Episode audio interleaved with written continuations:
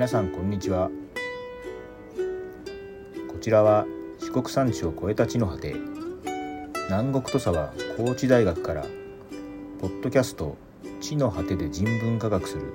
をお送りします。今回は安藤義孝先生が専門科目比較東洋思想論について語った話です。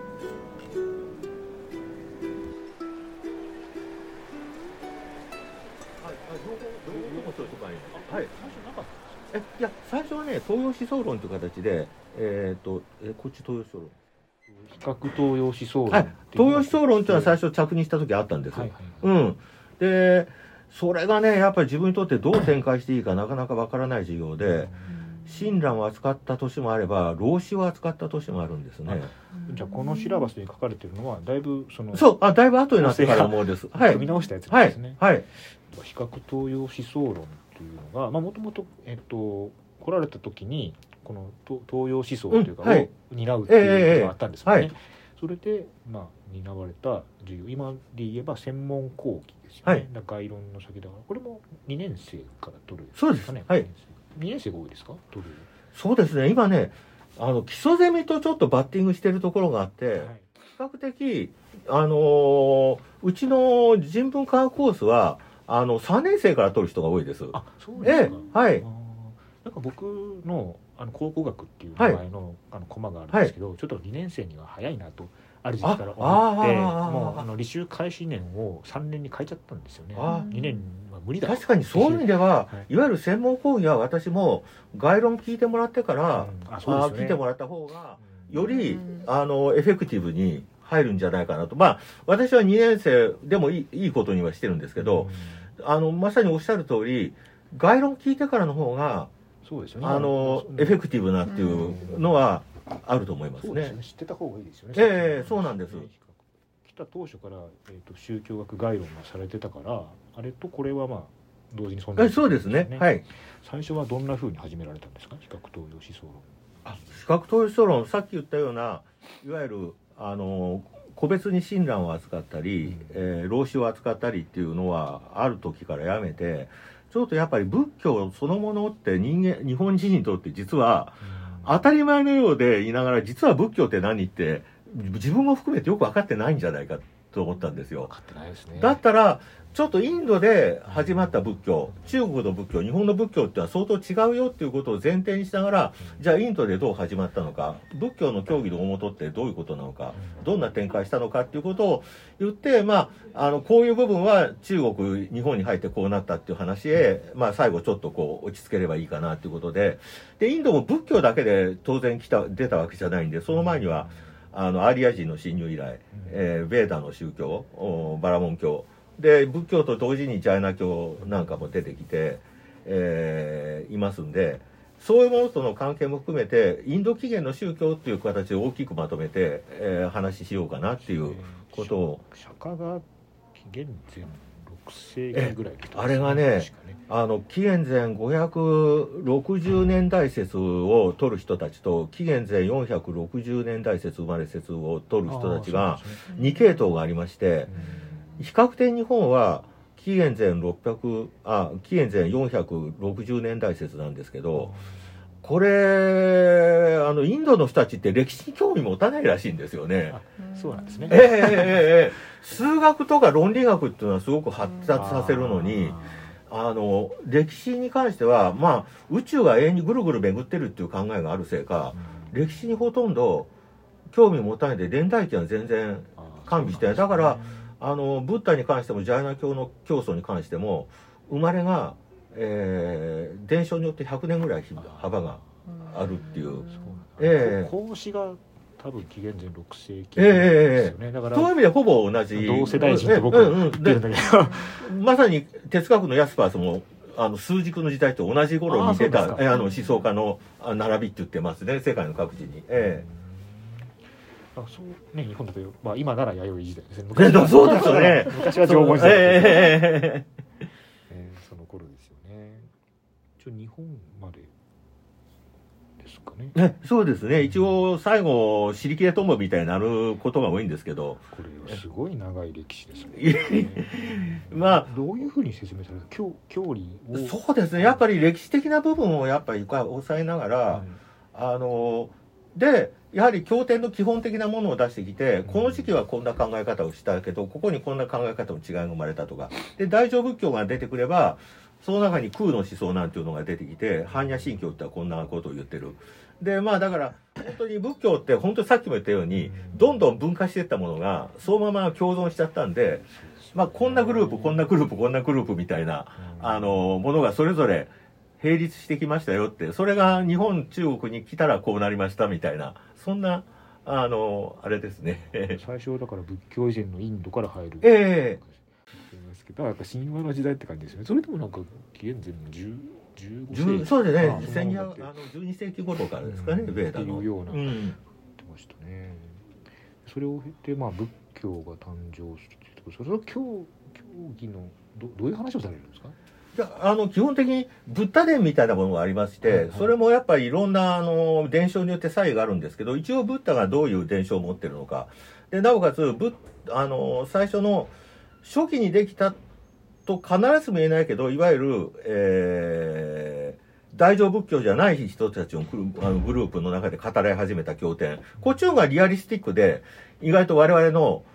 近代人の感覚に馴染むんですよ。大乗仏典だと、あのー最初に登場するのがほとんど人間の空想上の人たちがいっぱいその説法を聞きに来てっていう話から始まって、大乗仏教の方がイマージナルで、あの、ファンタジーなんで、それはあれですか？より多くの人を取り込まなきゃいけないっていそうそうかもしれません。あのよく例え話で、そのカトリックとプロテスタントの関係と、その上座部と大乗の関係はすごく似てるって言い方をするんですね、あー。その教会に行かないと神様に会えないはいはいはいはいはいと限られたはいところでしか会えない、ええええ。と広く多くの人に普及させようとしてるのがよく似てるっていう言い方をするんですけど、それはおおむね OK なんですかね。そういう言い方をしてる。こうそういう意味では、プロテスタントが大乗ということですか？あそうですね、はい。そうですね。そういう点で言うと、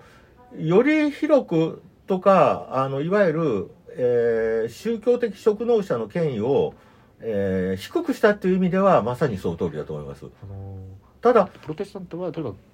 教会行かなくてもうん。聖書があればえ、信仰が保たれるっていうんですね。で経典、え大乗の方は出家しなくてもえ、在家の位置が高いです。っ。ていうえところが、在家でもちゃんと、あの、救われるし、あ悟りに達することができる。あの、うん。まさに結幕教なんていうお経は、あの、在家の人の方が全然その仏弟子よりも上だったっていうお経がありまして、ええあの、あそうですね。そういう意味ではまさにその、あの、例えが、あの、ふさわしいのかもしれませんが、ただ一点ちょっとあれなのが、あの、にもかかわらず、プロテスタントは、あの、もう決まり、決まった聖書っていう一つのセットに、はいはい。えー根拠を持とうとしますね。はいだけど大乗はどんどん自分たちのお経をどんどん 書き足していったんでそこだけはちょっと違うかもしれませんそうええ柔軟性が あるという。まあそれキリスト教にはそもそもないことですよねカトリックも別に自分たちのあの聖書を書き足していったわけじゃないですからねえいわゆるテクスト学ですよね。ええそのええ聖聖書をどれぐらい正しくえ読そうめるかみたいな。そうそうそうそうですね。そういうか。そうなんです。そういう意味では7世紀頃までずっと書きあの継がれていって最後7世紀を超えると今度は非常に怪しい茶道仏教っていう左の道って書くんですけど、いわゆる普通仏教っていうとやっぱり性的なものをいあのからあの欲望から離脱して悟りに至れっていうのが普通の流れですよね。ところが今度は、えー、とむしろですねオルギーっていうのがあの儀礼の中に性的な結合をあ、そうなんです繰り入れてそれで悟りに達しようっていうことを説く経典が後期密教といって現れるんですよ。それはあの日本にはそのままでは伝わらなかったんですよ。ただ日本にも立川流って言ってそのそういう系統の密教が一時流行った時があってただ大弾圧されて消えちゃったんですけどね。ええでも性の問題は宗教がでしたね。この前ね。食事会して飲,、ま、飲んだ時もそういう話をされてましたキね。リスト教だからすごい厳しいですよね。性性の取り締まりがね。そうなんです、そうなんです。ええだから逆に取り締まるっていうことはそれだけ重要だってっていうことですだからよねほっとくと。だから僕宗教学あのが学部の時に習ったやつでは、えー、とディオニソス祭の話があはいはいはいはい。あああいうところでガス抜きを ししないと。あのあ狂狂乱なんそうそうそう。狂乱乱祭りのその意味みたいなのがそこでうんうん。で普段そのタブーで縛りに縛ってるんだけど、うんうん1年に1回とかそういうのを爆破させるイベントがあるそれが祭りだというような。カーニバルなんかもそうですよね。ね。えええというような、えうんううん。だからこれはあの仏教の真面目な追求の結果として、うん性的結合によって最高の悟りを得ようという考えが密教の最後には出てくるっていうのはちょっと不思議なことなんですね。でもまあ受け継がれなかったわけですもんね。えそうですそれはあのけ結局あの受け継がれなかったんです。はい。うんその授業で話されるのはもっと初期の段階ですよね。そうですね密教についてはこういう密教に至りましたっていうことを言いますけど、あの僕も興味はあるんですけどねなかなか密教っていうのはあのいわゆる秘密の宗教ある一定のイニシエーションを得た人でないとそれから中には入れない世界なんで本当にあの言えることっていうのは外からは限りますんで。ね。この仏教の展開のところに出てくるこの原始教団っていうのはこれどういう？え、一応これはブッダがまだ生きてた頃の、えー教団を原始教団って一応呼んでて今原始仏教という言い方自身はあまりしないっていう人たちも出てきてるんですけど、まあ、原始教団と一応まあブッダが生きてた時。であの教団グループ作ってまあ研修施設で、えー遊行基本的には遊行してるんですけどガンジス川中流域あの 400km400km ぐらいのあ中を遊行してるんですけどねその小工業都市ができてそのでもインドは雨季があるんであの2ヶ月ぐらい遊行できないんですそうですよ。でその地域の在家の信者があの寄進して研修施設を作ってくれて。でそこに、えーブッダがちょうど泊まっていればそこでみんな話を聞いて、えーお互い瞑想しながら、えー正しい教えについて論議し始めると。でそういうのがまた後のお経のもとになっていくんですけどでまたあのその雨季が明ければあの再び遊行の生活に戻っていく。で初期はだからあのぶ寺院ってなかったんですね。ところがブッダが亡くなってちょっと経つと、えーあのそういう在家の信者が寄進した、あー施設に定住するようになって、えーそこからどうもあの本格的な寺院に寺院の中の寺院仏教っていうものは定着してたようです。だからブッダが生きてた時代ある意味研修施設はあっても寺院はなかったっていうのがえええそうですね。仏像もないわけですね。えそうですそうです。仏像は大乗のやっぱり遺跡、えーあの紀元前後ぐらいからですかね。やっぱアレクサンドロスが侵入してそれがインドに影響をえーガンダーラ美術のやつですよね。ええええええそうですそうですそうです。ねはい。人物造形を してもよろしいみたいなそういうやつですよね。そうか。今我々はね特に僕なんかその古代寺院とか教える時には、はい。その伽藍配置の話ああそうですよねそうですよねええ。一等三根堂式が最初に入ってきましたっていう。ふうに、うんうんうん。あのセットはだからものすごい紆余曲折を経て出てくる。ああ、ね。なるほどなるほど。やっぱり一つの様式っては定まるのには一つの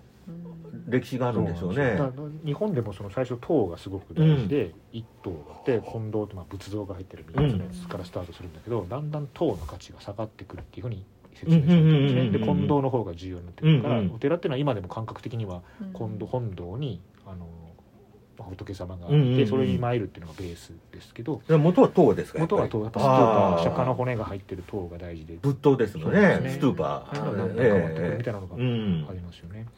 仏像以前はなんかあそう思い出せない。なんかオブジェみたいなもん。あそうですね。ええ。あのい足跡を刻んだものだとかあるいは木を、えー描いたものとかあるいはあのエリアでなんかも書いてるんですけど石にちょっとした木がこう生えているその祠みたいなあーものがあ崇拝の対象になっていたんじゃないかっていう話ですね。そういうチャイトやって言ってるみたいなんですけどね。あはい。だからなんとなくなんかないとえ信仰が保てない。そうなんですよね。だから結局ねぶこれやっぱあの宗教のあのやはり宿命で。うん。何もなくて精神的なものだけではだから共有できないですよね。ええうん。なるほど。でこれ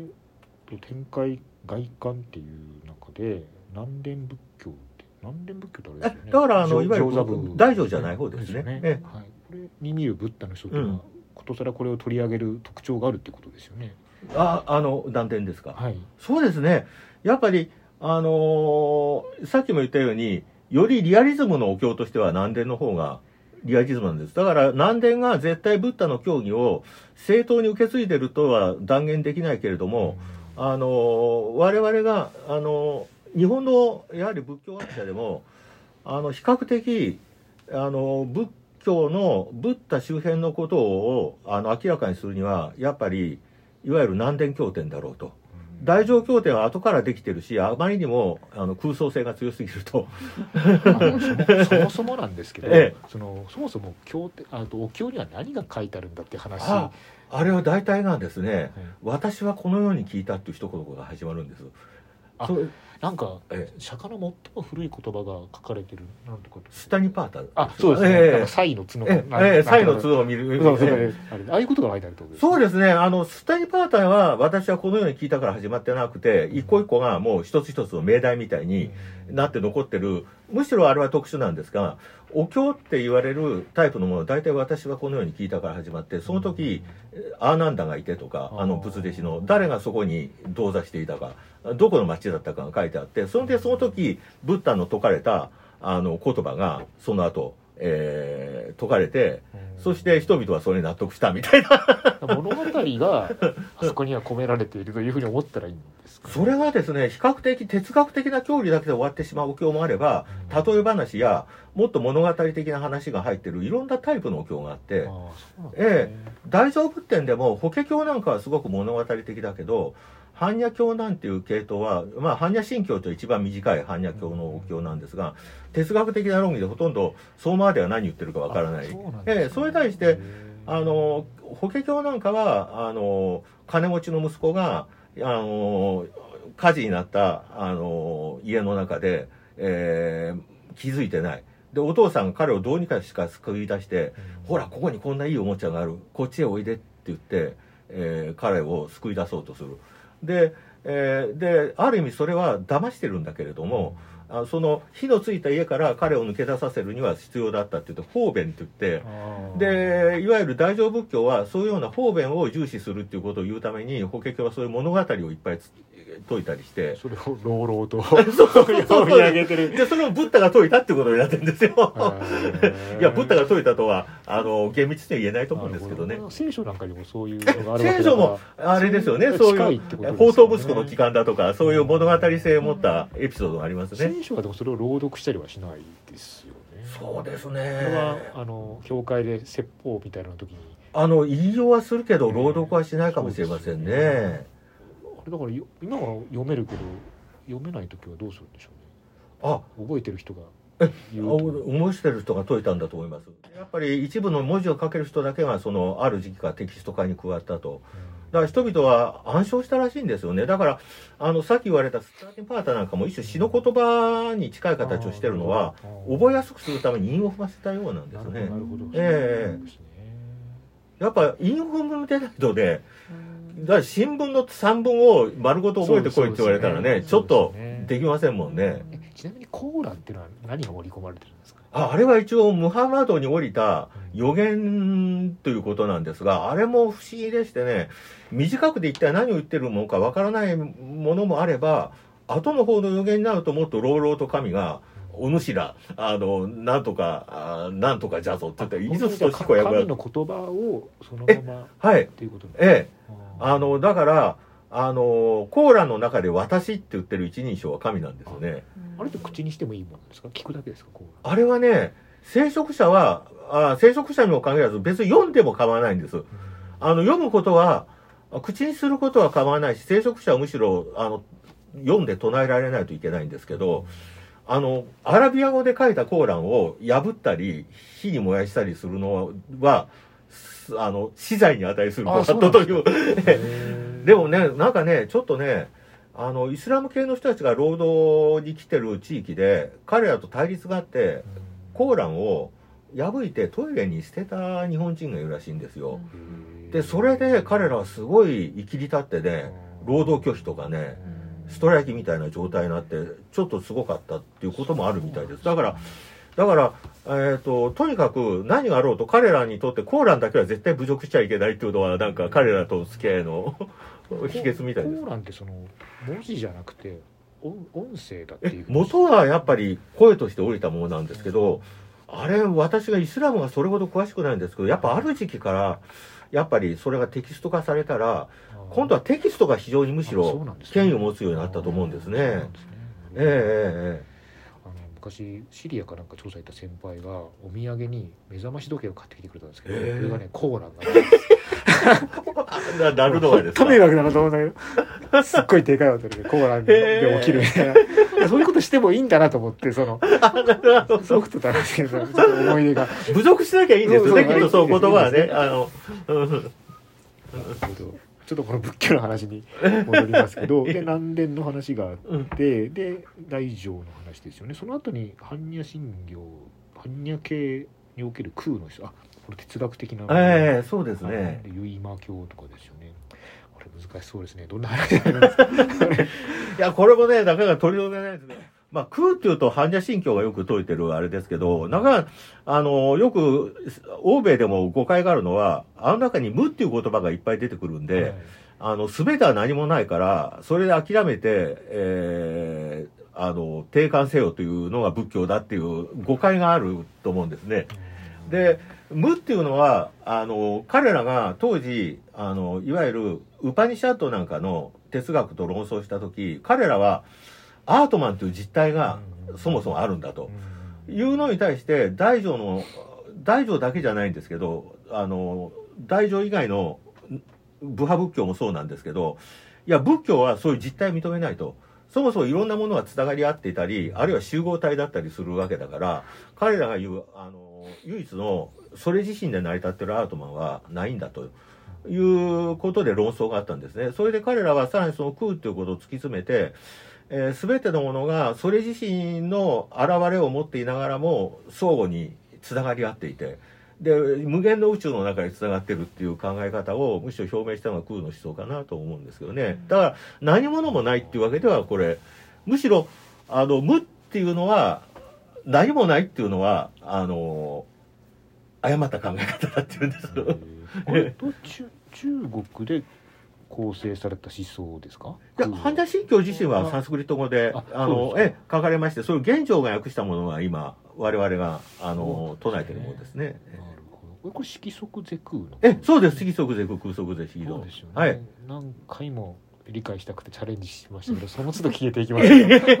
いや、あれはね、あの、ひょっとしたらちょっと長い、はい。あの、中高文庫から出てる長い般若経、ははい。八千字般若経っていうのがあるんですけど、はいあっち、あれ、あっちの方が理屈、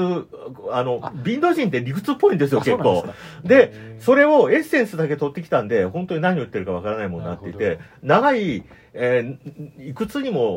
お繰り返し理屈を解いてる、あの、長い般若経の方が、実は説明になってるのかもしれません。そうなんですね。えなんかこう腑に落ちるもんなんですか？それはそうですね。いや、僕もしっかり理仏教を理解したんてとても言えないんですけど、長いものを読んだ方が、あ、そういうことかっていう気持ちはちょっとありますね。ただ、インド的な論法っては本当にあれです。あれは、むしろアーリア的な伝統っていうのか、いくつにも場合分けしながら、一個一個の場合をそれぞれ論証して潰していくみたいな。